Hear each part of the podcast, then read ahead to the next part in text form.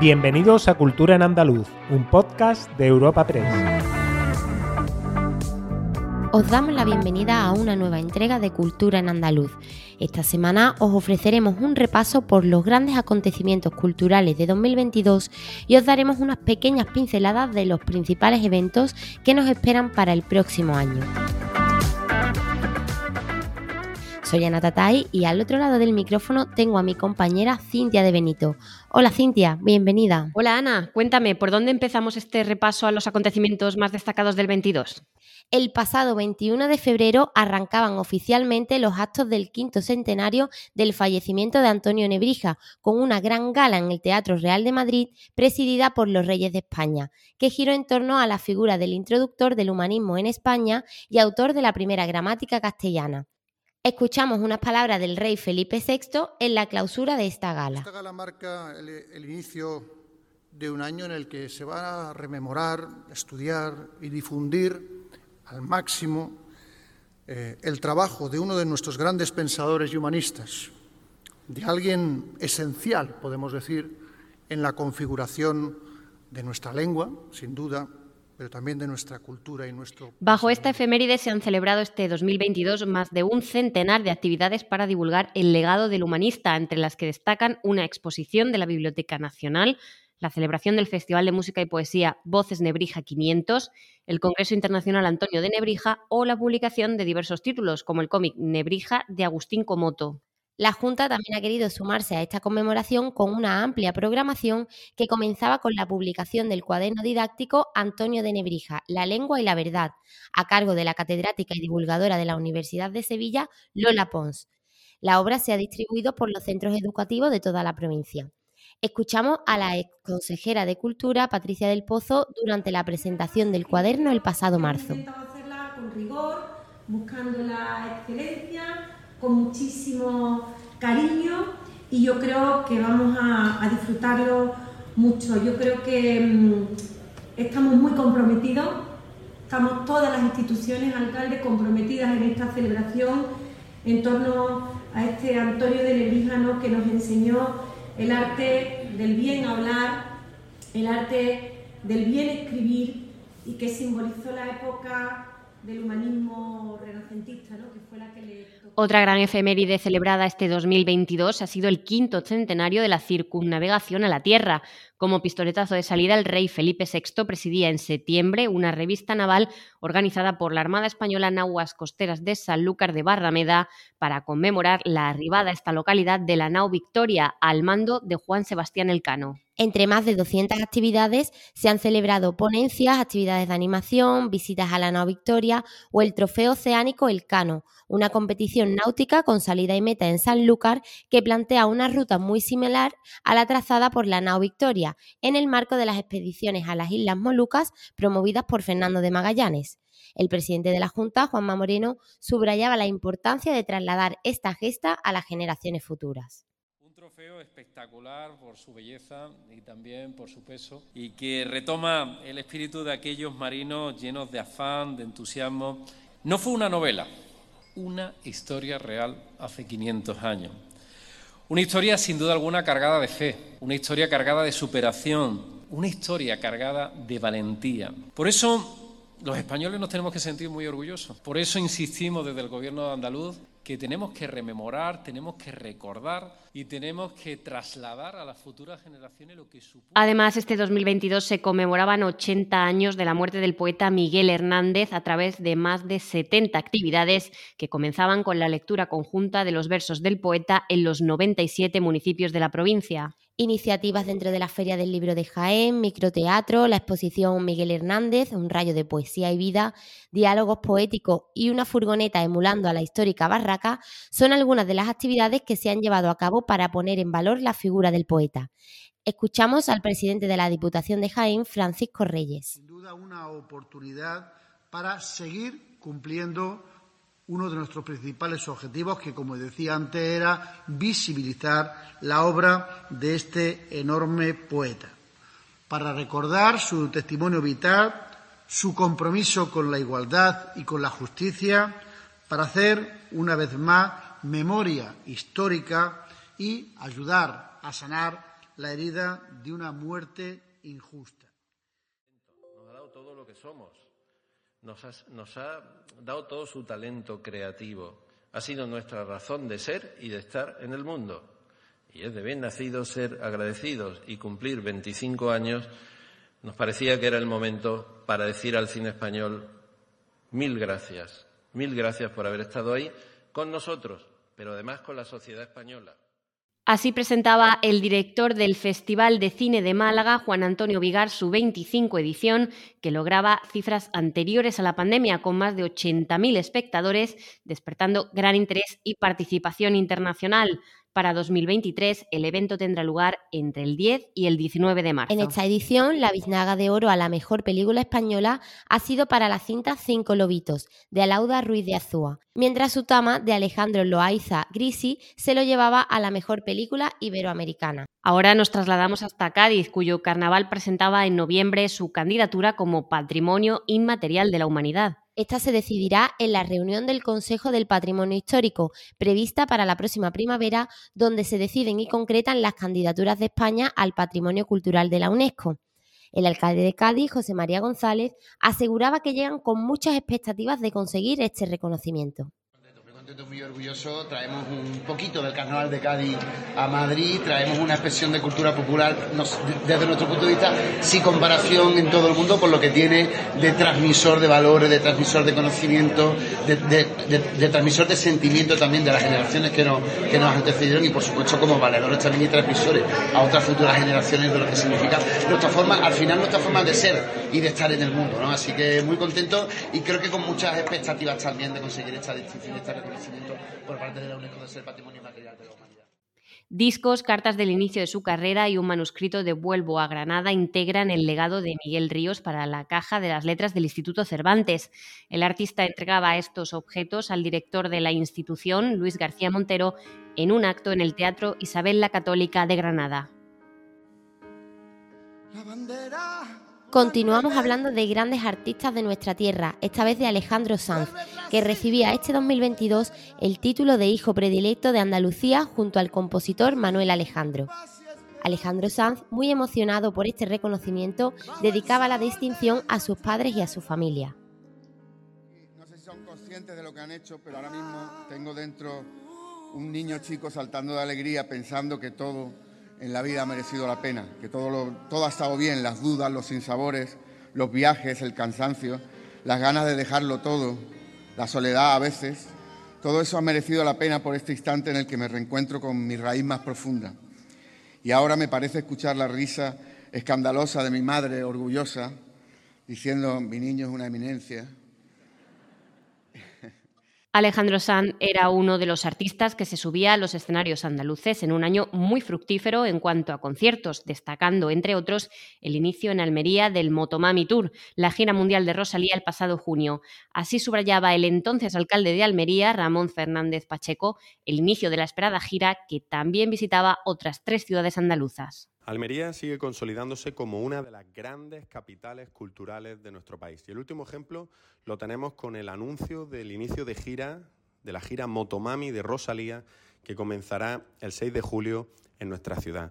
Y es que Almería va a ser la primera de las 10 únicas ciudades en España, la primera de 16 países, en una gira que pasará después por México, Brasil, Argentina, Chile, Colombia, República Dominicana, Puerto Rico, Canadá. También en junio, otros grandes grupos de renombre internacional visitaban Sevilla, destacando los Rejos Chili Peppers y Guns N' Roses. Además, Andalucía acogía la despedida del cantautor Joan Manuel Serrat con conciertos en ciudades como Sevilla o Granada, en los que se despedía de su público con una gira titulada El vicio de cantar. El gaditano Juanito Macandé también decía adiós a los escenarios y lo hacía con un último concierto dentro de la programación del Icónica Fest en la capital hispalense. Este festival trajo hasta Sevilla grandes artistas del panorama musical como 50 Cent o el madrileño Zetangana, que elegía esta cita para cerrar su exitosa gira sin cantar ni afinar tour. No podemos cerrar este bloque de conciertos sin hacer una mención especial a Manuel Carrasco, que batía récord de asistencia a un concierto de un solo artista en la historia de España con su espectáculo del 11 de junio en el Estadio de la Cartuja de Sevilla, al que asistían más de 74.000 espectadores. Esta cita, que clausuraba su gira Hay que vivir el momento, ha hecho al onubense merecedor del premio Ondas al mejor espectáculo. que en la vida hay que atreverse, desde la humildad con todo, hay que hacerlo y no por ello escoger el camino más corto, ser paciente e ir por el camino más largo si es necesario. Solo respetándote a, ti mismo pueden llegar a ocurrir cosas tan increíbles como este concierto por el que hoy estoy siendo premiado. Una vez alguien me dijo, qué bonito que te quieran desde donde tú eres, y es cierto. Gracias de todo corazón. Aurora Luque, Premio Nacional de Poesía, la bailaora María Pajés, Premio Princesa de Asturias de las Artes 2022 y María José Llego, Goya a la mejor canción en Mediterráneo, son algunas de las artistas galardonadas este 2022 con reconocimientos nacionales. Escuchamos sus palabras de agradecimiento enorme sorpresa porque el libro, al estar en una editorial pequeñita, pues no se ha visto mucho. No esperaba, desde luego, no recordaba que se fallaba por esta fecha ni nada y, ha sido una sorpresa enorme. Carmen es una luchadora también el flamenco y amiga además y compañera, con lo cual todo lo que pueda decir de ella y todo el, el mérito y el reconocimiento que tenga es merecidísimo y absolutamente justo. Este Goya yo quiero dedicárselo a Oscar Camps, el fundador y presidente de Open Arms. A ella se suman la cantaora Carmen Linares, que compartía con Pajés el Princesa de Asturias, Ana Morales y Andrés Marín, galardonados con los Premios Nacionales de Danza, y los actores Petra Martínez y Juan Margallo, que recibían el Premio Nacional de Teatro. Asimismo, cinco andaluces han recibido la Medalla de Oro al Mérito en las Bellas Artes 2022. Se trata de las cantantes María Jiménez y Lole Montoya, la coreógrafa Rocío Molina, la ganadería Miura y a título póstumo el gestor cultural y exministro José Guirao. Además, el rey Felipe entregaba en septiembre el primer giraldillo internacional de flamenco Ciudad de Sevilla, concedido a Eva Yerbabuena en el marco de la Bienal de Flamenco 2022. Este 2022 también nos ha dejado la pérdida de importantes figuras del panorama cultural andaluz, como el guitarrista Manolo Sanlúcar, el periodista Jesús Quintero o el actor Juan Diego, a quien el presidente de la Diputación de Sevilla, Fernando Rodríguez Villalobos, recordaba con estas palabras. Intérprete mm, que ha sido referencia para sus compañeros y compañeras de profesión y, muy reconocido por mm, por el gran público, hasta el punto eh, de que es por derecho propio parte eh, que yo considero inestimable de nuestro imaginario colectivo. Como veis, 2022 ha sido un emocionante año para la cultura en Andalucía, cargado de momentos que se quedarán para siempre en la retina de aquellos que lo vivieron. Pero esto no es más que un punto y seguido, ya que 2023 viene lleno de citas reseñables para los amantes de la cultura en sus diversos ámbitos. Comenzamos en Sevilla, que acogerá el próximo 11 de febrero la ceremonia de los 37 Premios Goya tras la exitosa gala celebrada en 2019. Lo hará de nuevo en el Palacio de Congresos y Exposiciones y será la más grande de la historia, ya que a partir de ahora se pasará de cuatro a cinco nominaciones en todas las categorías. El presidente de la Academia de las Artes y las Ciencias Cinematográficas de España, Fernando Méndez Leite, destacaba la vuelta de los Goya a Sevilla durante la presentación de estos premios.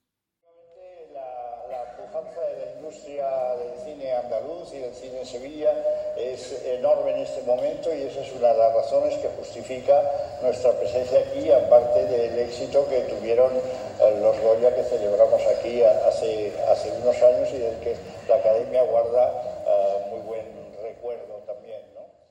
Sevilla también acogerá en el segundo semestre de 2023 la próxima reunión de la Red de Ciudades Cervantinas, que se celebra cada dos años. El propósito de esta red es apoyar y difundir actividades conjuntas para el desarrollo de sus comunidades a nivel educativo, cultural, turístico o económico, así como difundir la vida y las obras de Cervantes mediante programas específicos. Viajamos hasta Cádiz, donde el Gran Teatro Falla acogerá la vigésimo sexta edición de los Premios Max de las Artes Escénicas el próximo 17 de abril. Escuchamos al presidente de la Fundación SGAE, Juan José Solana, recordando la importancia de estos galardones. Hace tan solo unos meses celebrábamos el vigésimo quinto aniversario de los Premios Max.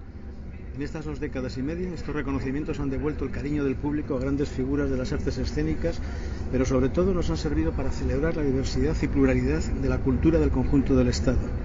Cádiz en particular es una gran fuente de la que alimentarnos, un arte único y característico, que estamos seguros quedará plasmado en la ceremonia del 17 de abril. Además, la capital gaditana será la sede del noveno Congreso Internacional de la Lengua Española, que estaba previsto celebrarse a finales de marzo en Arequipa, en Perú, y que finalmente no tendrá lugar debido a la inestabilidad política del país andino. El alcalde de Cádiz, José María González, afirmaba que la designación de Cádiz como sede del noveno Congreso Internacional de la Lengua Española viene a demostrar el gran trabajo que se está haciendo desde la candidatura y la solidez de la misma. Cambiamos de ámbito y nos sumergimos en el mundo del cine, ya que la Asociación de Escritores y Escritoras Cinematográficos de Andalucía daba a conocer este diciembre las nominaciones en las 11 categorías competitivas a la 35 edición de los premios ASECAN del cine andaluz. Esta edición encumbrará como mejor película andaluza a El universo de Oliver, La consagración de la primavera, Las gentiles o Modelo 75 se entregarán el próximo mes de enero en la capital hispalense. Y el Auditorio Municipal Maestro Padilla de Almería acogerá el próximo 4 de febrero la segunda edición de los Premios Carmen del Cine Andaluz. Estos galardones, cuya primera edición se celebró en Málaga, están organizados por la Academia del Cine de Andalucía en reconocimiento a una tierra internacional de cine y como homenaje a los profesionales del sector que desempeñan su labor en esta provincia. La presidenta de la Academia del Cine de Andalucía, Marta Velasco, aseguraba que Almería es una tierra muy especial para la Academia. Y sobre todo porque Almería es muy especial para la Academia de Cine de Andalucía. Es muy especial porque desde el primer momento, desde su nacimiento, eh, Manuel estuvo con nosotros en la presentación en el Festival de Málaga en el año 2020 durante la pandemia, porque durante muchos altibajos, pero al final conseguimos Continuamos en Almería, donde la rehabilitación y restauración del Hospital Provincial Santa María Magdalena va a permitir contar con 20 salas expositivas para el futuro Museo del Realismo Español Contemporáneo. Abrirá sus puertas a lo largo del primer semestre del 23 tras el reacondicionamiento del inmueble, el único edificio civil del siglo XVI aún en pie en la ciudad, en el que se ha efectuado una inversión de cerca de 10 millones de euros. Escuchamos al presidente de la Diputación almeriense, Javier Aureliano García bien, si no hubiésemos actuado de forma inmediata y a tiempo, hoy estaríamos pisando escombros y no este espectacular mármol de Macael. Entre las actuaciones más destacadas para devolver el esplendor del Hospital Provincial encontramos la recuperación de la escalera original de Juan de Orea del siglo XVI. Nos trasladamos a Málaga, donde el Museo Picasso celebra sus 20 años en 2023, coincidiendo con los actos convocados por el 50 aniversario de la muerte del pintor malagueño. Esta celebración gira en torno a unas 50 exposiciones y eventos organizados por instituciones de la Unión Europea y el Picasso de Málaga se une a este programa internacional con dos exposiciones. Por un lado, la muestra Picasso, Materia y Cuerpo y por otro, El Eco de Picasso. El ministro de Cultura y Deporte, Miquel Iceta, hablaba de estas exposiciones a mediados de noviembre en el encuentro SER Picasso 50 aniversario de su muerte. En el Museo Picasso de Málaga, a partir de mayo, se verá en primer lugar la exposición Picasso, Materia y Cuerpo. El cuerpo como instrumento del artista y como fin último de la representación. Bueno, eh, en el Museo Picasso, aquí en Málaga, vamos a intentar que se vea eso también la programación del Teatro Soho CaixaBank de Málaga mantiene el musical Gospel hasta el 8 de enero y se incluyen nuevos espectáculos con artistas de la talla de Blanca Portillo, Eduard Fernández o José Sacristán, además de dar espacio al talento malagueño. De otro lado, el Gran Teatro de Huelva cumple 100 años este 2023 y lo hace con una potente programación que cuenta con personalidades como Chucho Valdés, el Ballet Nacional de Cuba, Rocío Márquez o Pasión Vega. Y en el terreno musical, 2023 viene cargado de grandes espectáculos para todos los gustos.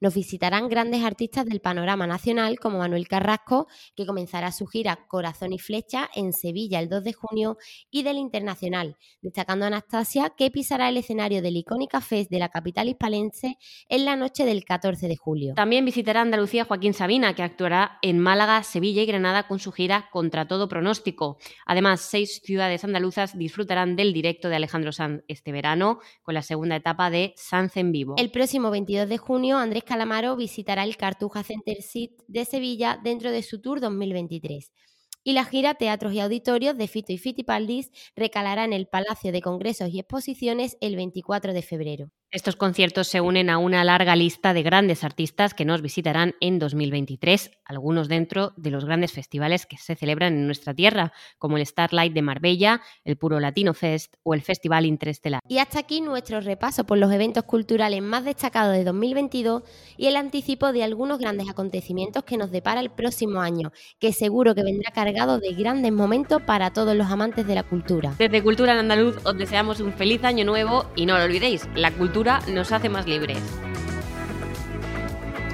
Despedimos esta entrega de Cultura en Andaluz invitando a todos nuestros oyentes a descubrir el resto de episodios de este podcast, así como todo el catálogo de programas de nuestra red a través de europapress.es barra podcast.